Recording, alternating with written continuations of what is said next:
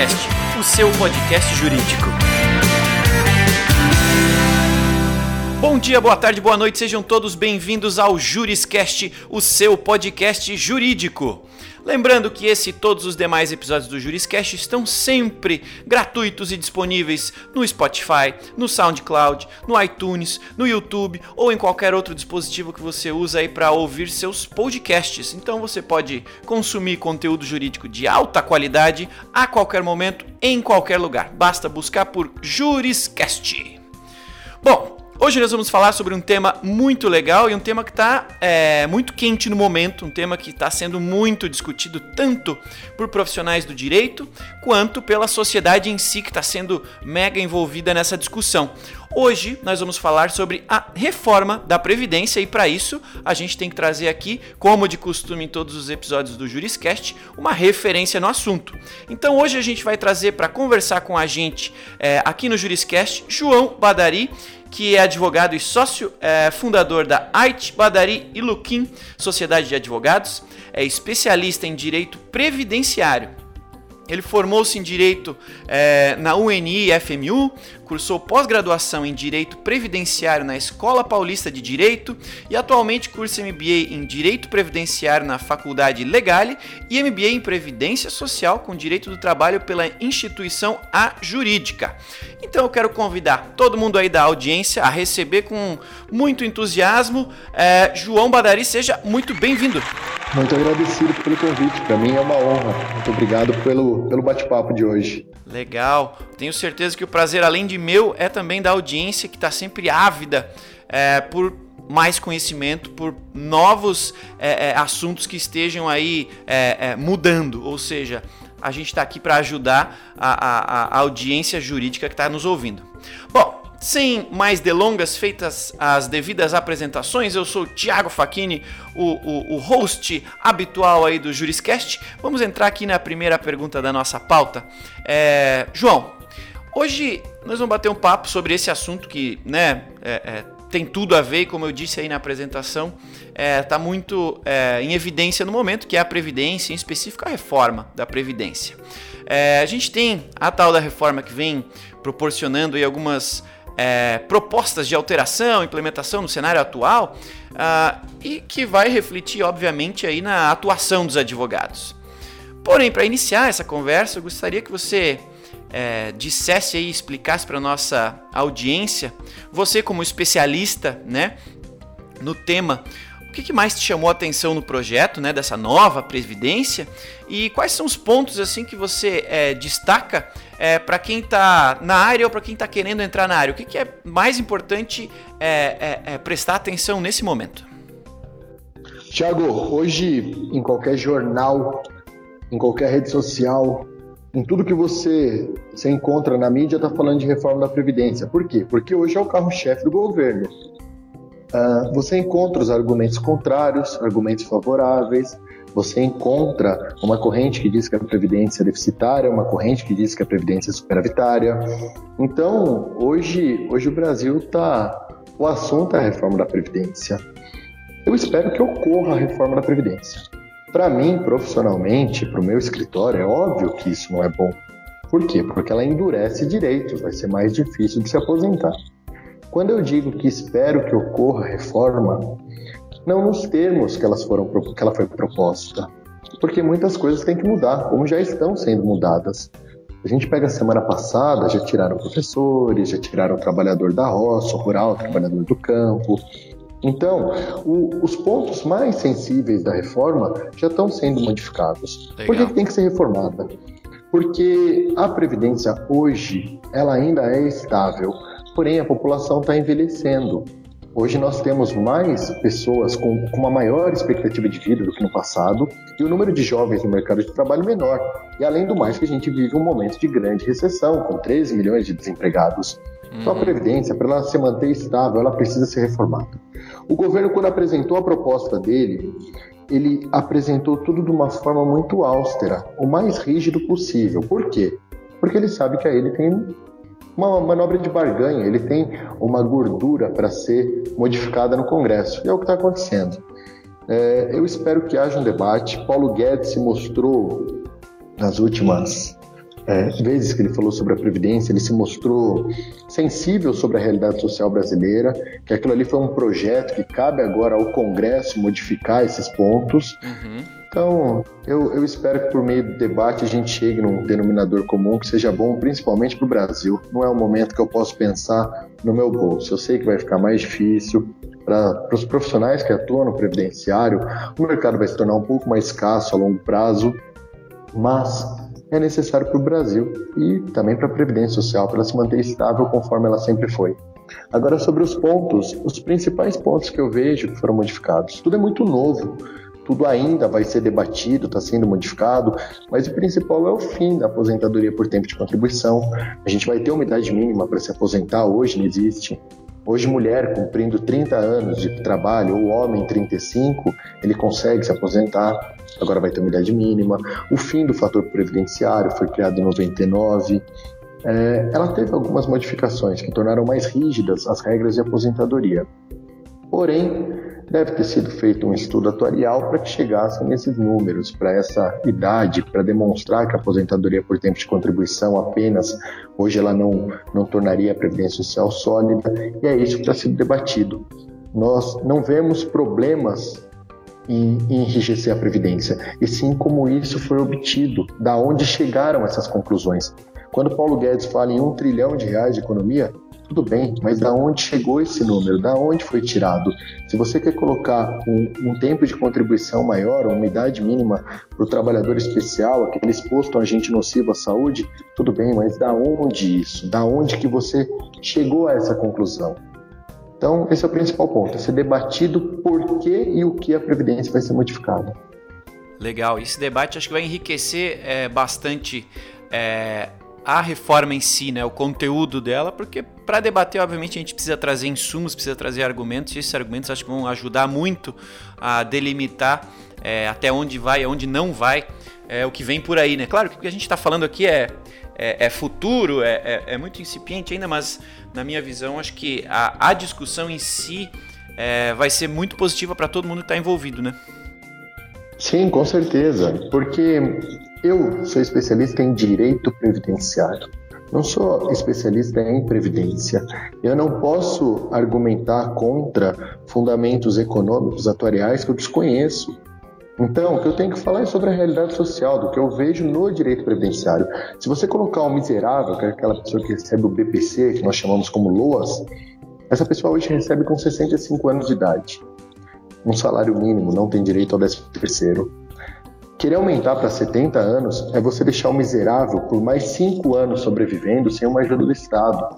Esse desamparo social que não pode ocorrer. Já é difícil ele chegar nos 65, imagina nos 70. Se você considera o que o governo muito explora é a expectativa de vida. Tudo bem, a expectativa de vida geral do brasileiro está subindo, a expectativa de sobrevida, que é quanto vai viver a partir de uma determinada idade, visto que ela é maior, sendo que a expectativa de vida ela é um pouco menor porque considera o jovem, a criança, tem a mortalidade infantil, tem os acidentes que ocorrem com jovens.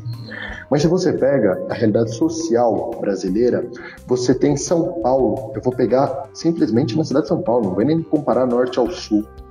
São Paulo você encontra lugares de periferia, como cidade de Tiradentes, que a expectativa de vida não chega aos 60 anos. E você encontra locais nobres, como Alto de Pinheiros, que supera 80. Então o pobre ele entra antes no mercado de trabalho, contribui por mais anos e não consegue se aposentar. Enquanto a pessoa que tem uma condição de vida um pouco melhor, ela entra mais tarde, depois de estudar, de se formar, e ela recebe por mais tempo. Esses critérios que devem ser estudados e debatidos.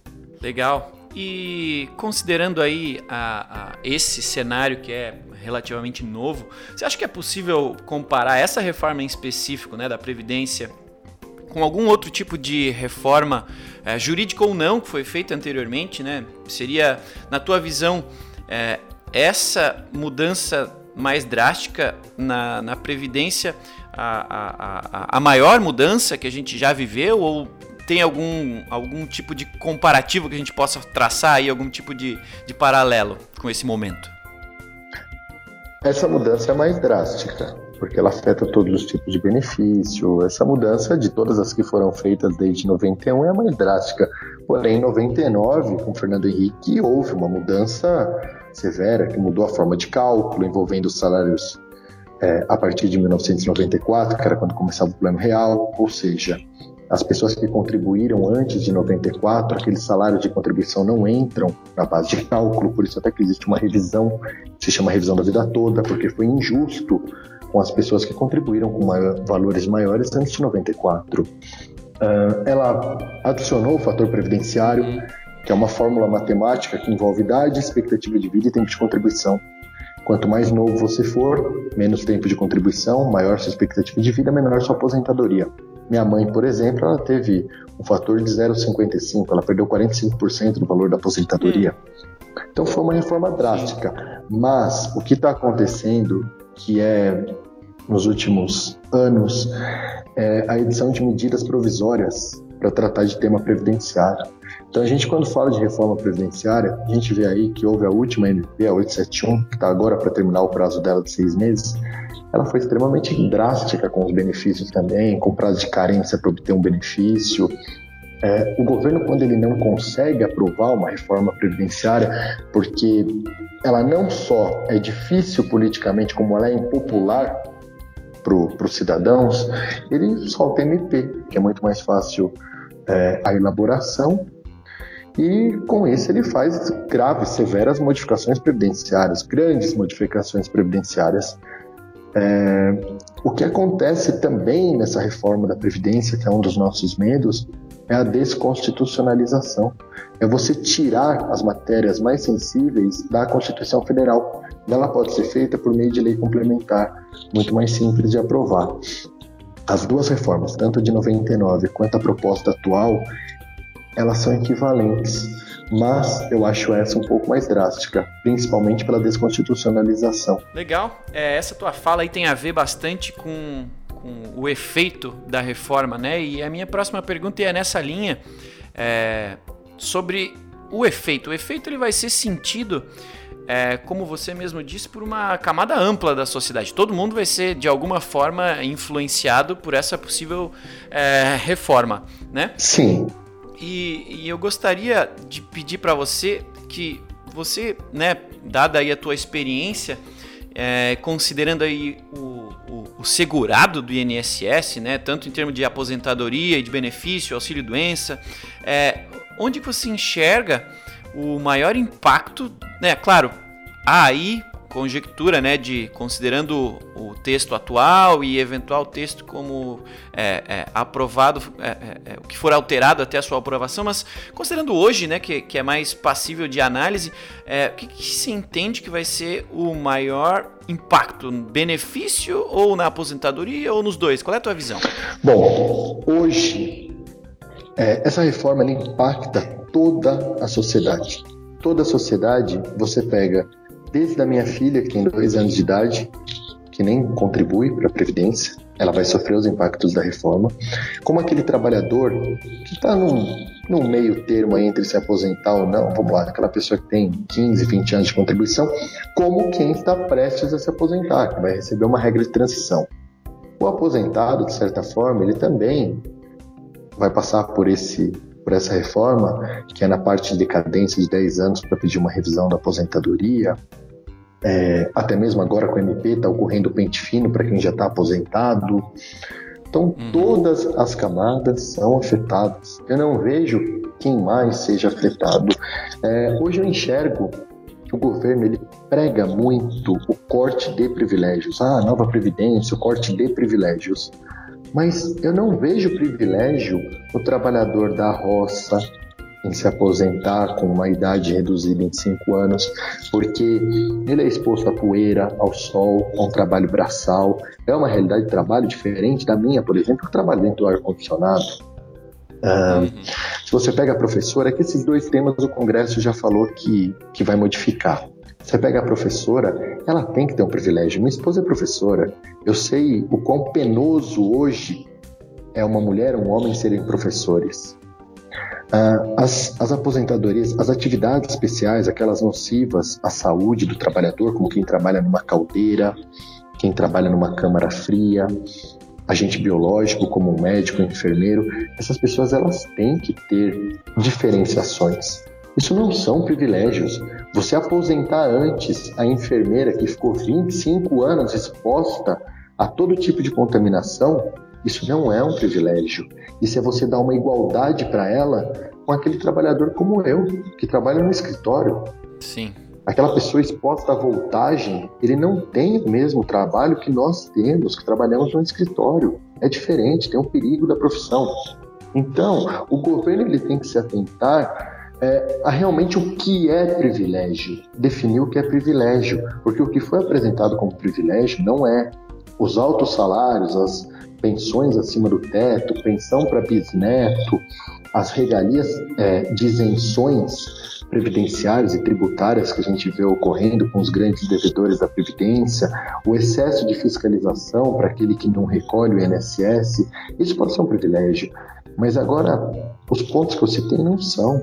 Eles são simplesmente direitos sociais que devem ser incluídos para de trabalhadores para eles serem tratados iguais.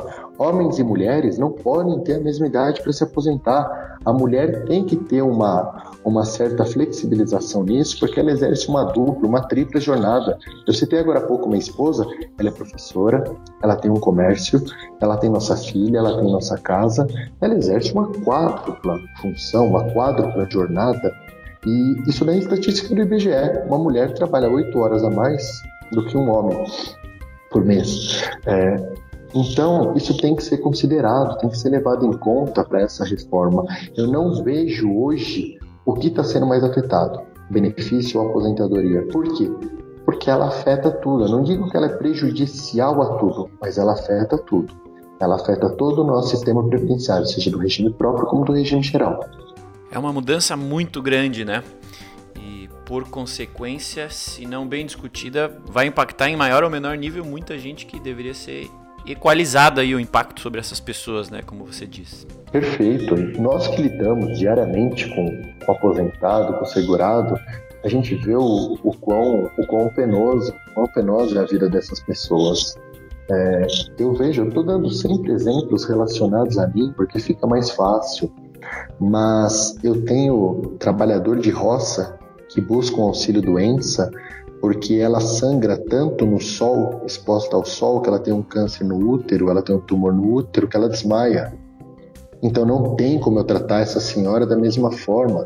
É uma senhora que desde os 12 anos de idade ela trabalha no sol, na chuva, na poeira, na roça. Não dá para eu tratar ela igual a mim, que me formei, trabalho no escritório, então não fico exposto a nenhum tipo de, de, de mudança climática dessa, de, de intempéries, por exemplo, é, a chuva e o frio. Uh, eu pego meu pai, meu pai é médico. Meu pai, não é raro, meu pai é clínico geral, trabalho no estado. Não é raro meu pai chegar em casa tendo feito sutura ou até mesmo cesariana de pessoas com HIV. Não dá para eu tratar igual aquela pessoa que não está exposta ao mesmo risco à saúde. É, tem que ter, a, a reforma deve haver, porém com critérios que atendam toda a nossa realidade social. Não dá para comparar a realidade social brasileira com a Irlanda, com a Noruega. É completamente diferente. Então, eu encontro diversas vezes pessoas, colegas, ah, não tem que ter reforma, isso daí é um absurdo. É óbvio que tem, tem que ter reforma. Todo mundo sabe disso. Porém, o que a gente tem que debater são os termos dessa reforma. Bom, eu acho que, que com relação aos critérios adotados, cabe ao Congresso analisar. Tem que ser feito o estudo do impacto econômico, mas também o estudo do impacto social, porque vai ser para as próximas gerações, não só para nós. É isso aí, vai ter bastante gente impactada, então essa discussão é muito salutar.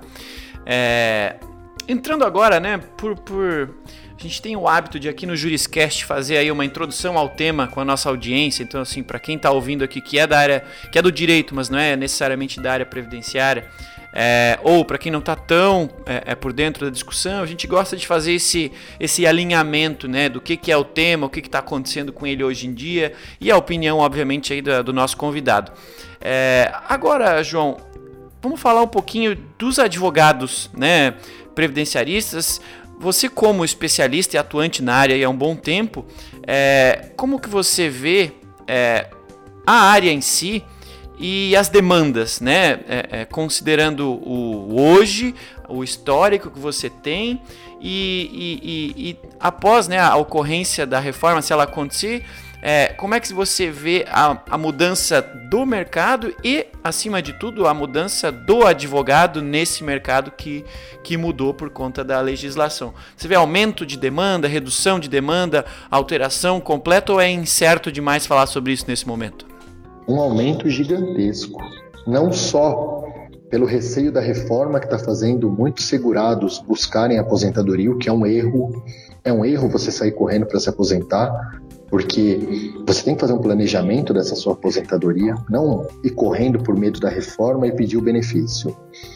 Uh, por meio das medidas provisórias, trouxeram pente finos, então a demanda previdenciária aumentou.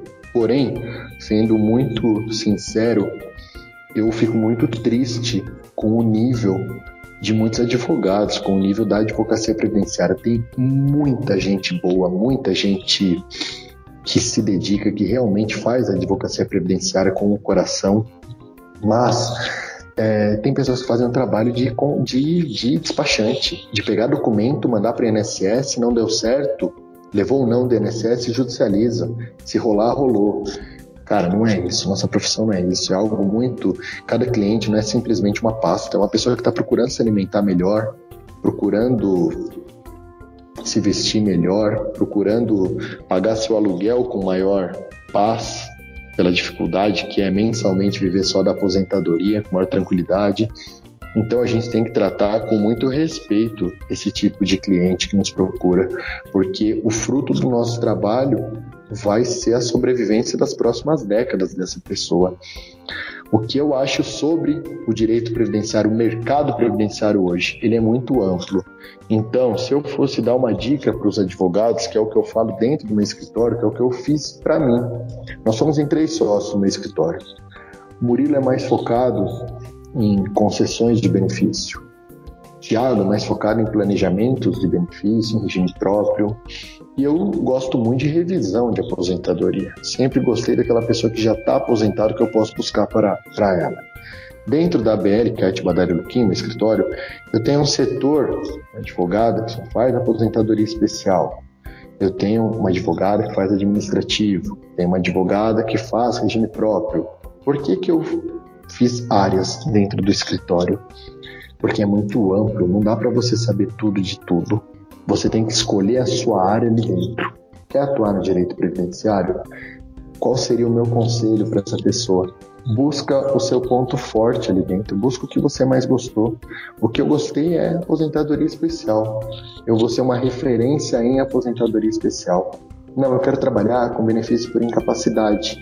Então, você é uma referência em benefício por incapacidade, porque surge bastante demanda. Eu tenho amigos que atuam em uma única matéria. Eu tenho um amigo que ele tem um escritório bem grande em Goiás e ele atua em duas matérias, esse amigo, mas é um escritório bem grande. Ele atua com BPC, que é o LOAS, benefício de prestação continuada, e atua com benefício por incapacidade. Ponto. Esse é o, o business dele. Legal. Ele não precisa expandir. É, se eu fosse hoje dar uma dica seria escolha a especialização dentro da especialização. Você já vai estar dentro do direito previdenciário, que é uma especialização, mas escolhe um nicho ali dentro. Tem pessoas hoje que só trabalham, colegas que só trabalham com planejamento de aposentadoria, aquela pessoa que está buscando o benefício, mas ainda não é o momento. Tem, tenho amiga, tem um escritório muito grande, que é a Rosângela, em São José dos Campos, e a Rosângela atua com acidente de trabalho, que é uma baita de uma área, uma área muito boa. Então, o direito previdenciário é amplo e o importante é você nichar, é você ser uma referência naquele ponto da matéria. Se a pessoa vai pensar em revisão de aposentadoria, eu espero que ela pense em mim, porque é o que eu há 11 anos trabalho. Se a pessoa vai pensar, por exemplo, uma aposentadoria especial, ela vai procurar uma advogada que atua no direito, no direito na aposentadoria especial, no benefício especial, porque se não, tem muito despachante aí hoje. Pega documento, um pouco de tudo, manda para o INSS, negou, manda para o juiz, pede um modelo para um colega. Isso não é legal. As pessoas estão, os advogados estão melhorando, estão se especializando, mas ainda é uma realidade. Ótima dica aí para quem está nos ouvindo e é, não sabe por onde começar ou por onde se especializar. Por, por coincidência, a gente nem combinou, uh, né, João? Mas é, semana passada eu dei uma palestra também sobre marketing jurídico e um dos temas que eu gosto de explorar bastante é exatamente esse, a especialização. Né? Quando a gente se se especializa em algo e, e, assina essa especialização como parte aí da nossa comunicação, né, da, a, do nosso dia a dia, a gente acaba querendo ou não é, diretamente e indiretamente colhendo os frutos dessa especialização. Quando algum cliente seu é bem atendido por você que é um especialista, ele conhece outras pessoas que precisam é, do mesmo serviço porque né, estiveram com ele junto, outras pessoas vão falar com você, na sua rede social tá assinada essa sua especialidade, então é, é uma dica aí é, é, ampla tanto para carreira quanto para marketing jurídico que com certeza é, rende benefícios para quem sabe fazer é, uso desse, dessa especialização.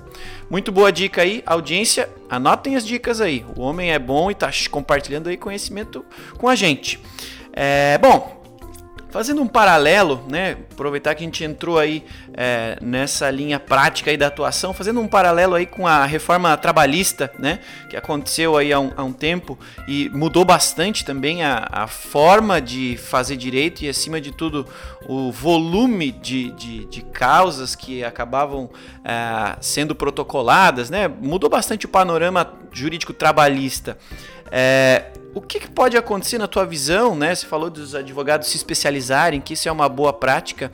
O que, que pode acontecer na sua visão para quem fizer o contrário, para quem não se preparar para o que pode vir é, é, é, a partir dessa mudança né, previdenciária? Quais problemas um advogado previdenciário, alguém que atua na área, ou que quer atuar na área, que não se adaptar ou não se preparar, vai eventualmente enfrentar daqui para frente? vai continuar sendo um despachante. Não estou desmerecendo a profissão de despachante. O que eu estou falando é que o advogado que simplesmente leva documento para o INSS ou leva documento depois para o juiz vai continuar fazendo muitas pessoas que não têm condição de se alimentar, de colocar comida na mesa, ouvir um não do INSS ou ouvir um não judicial porque não soube fundamentar aquele direito. A gente está lidando com vida.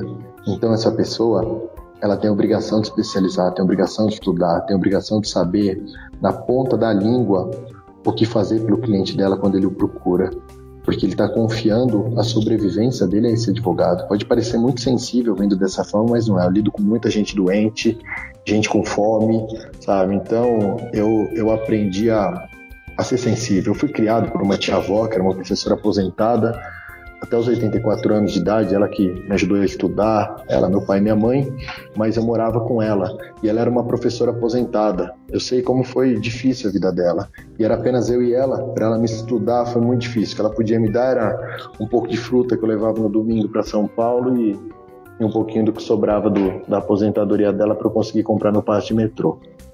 Então, a gente está lidando com vida, a gente está lidando com pessoas que, se estivessem com uma vida confortável, não estariam nos procurando.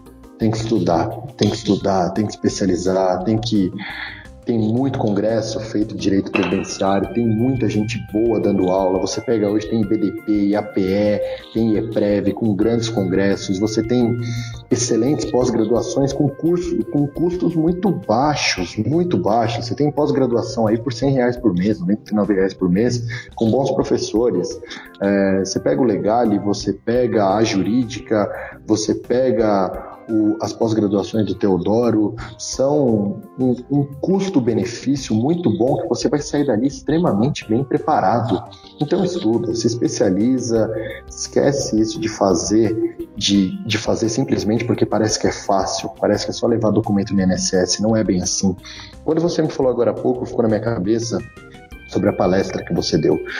É, nós fizemos um trabalho de branding no escritório há mais ou menos dois, três anos. E o, o responsável, o Hélio, ele sempre nos falou o seguinte: não dá para vocês, vocês têm apenas uma flecha e um alvo. Não dá para vocês fazerem tudo. Uhum. E foi aí que eu mudei muito a BL. Foi aí que eu coloquei um profissional para cada área que eu não sabia fazer bem feito. Eu tenho certeza que a Talita, que faz a minha aposentadoria especial, ela faz muito melhor do que eu.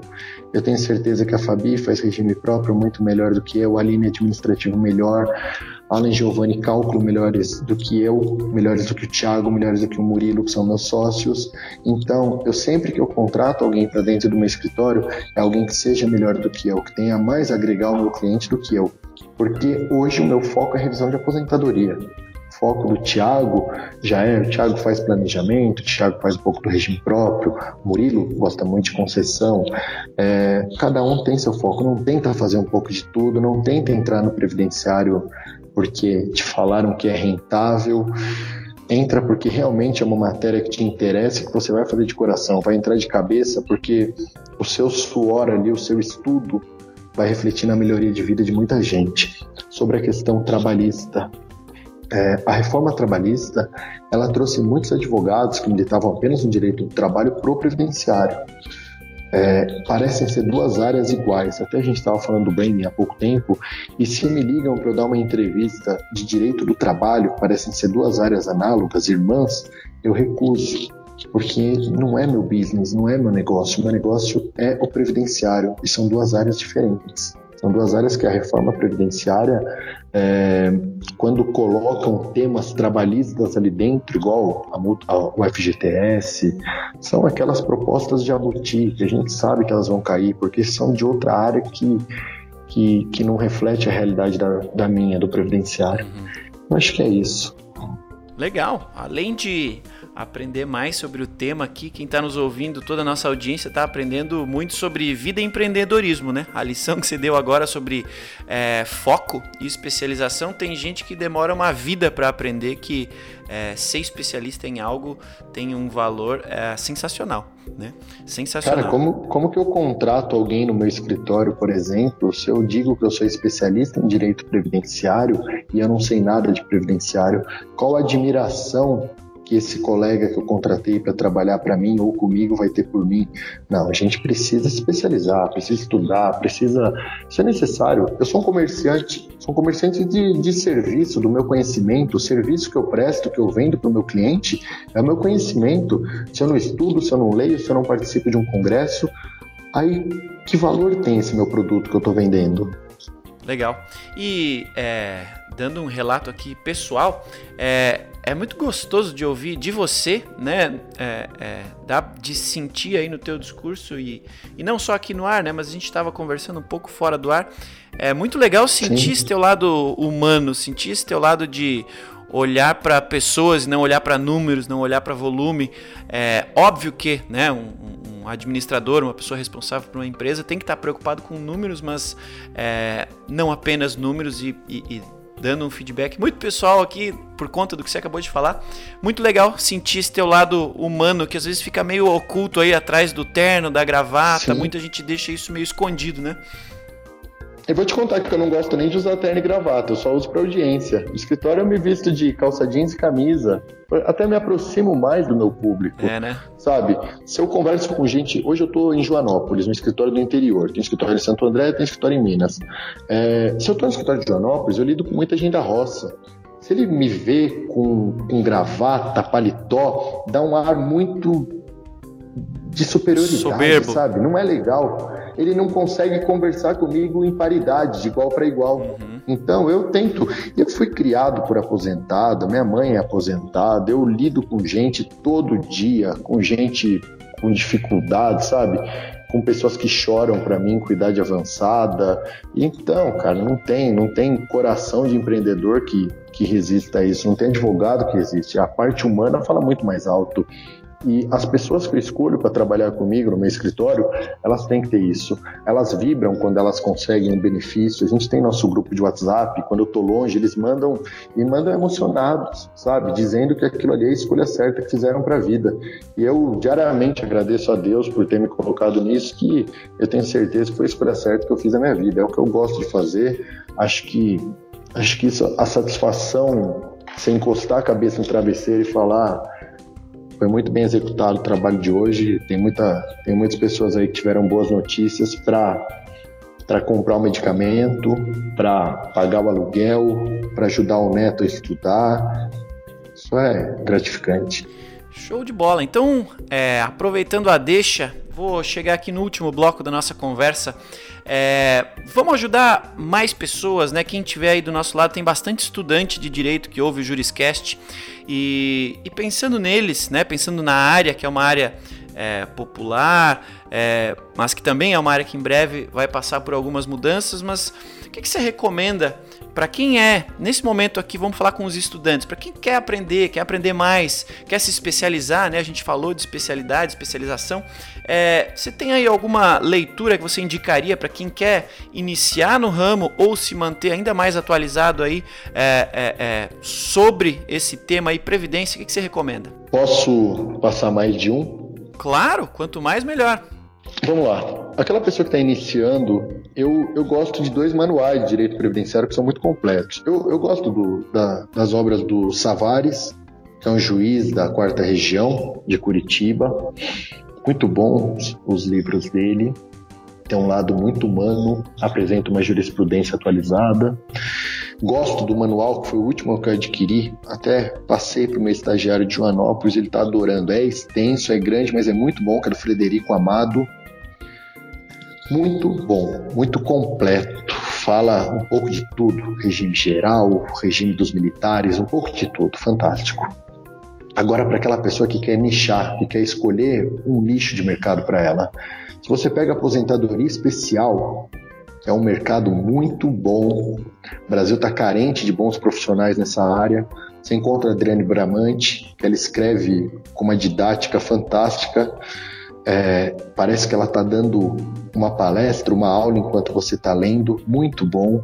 Você encontra a Maria Helena Carreira Alvim, a aposentadoria rural, que eu citei há pouco, você tem a Jane, que é uma advogada, se eu não me engano, de Curitiba, do Paraná, muito boa, a doutrina dela é muito boa. Se você pega benefício por incapacidade, que agora com o MP do, do Pente Fino, tem muitas pessoas tendo cancelado seu benefício por incapacidade. Você tem o, o, Carlos Gouveia, que eu gosto muito dele, gosto muito das obras dele, escreve muito fácil. Você tem o André Bittencourt, que também, se eu não me engano, ele é do Paraná, de Curitiba.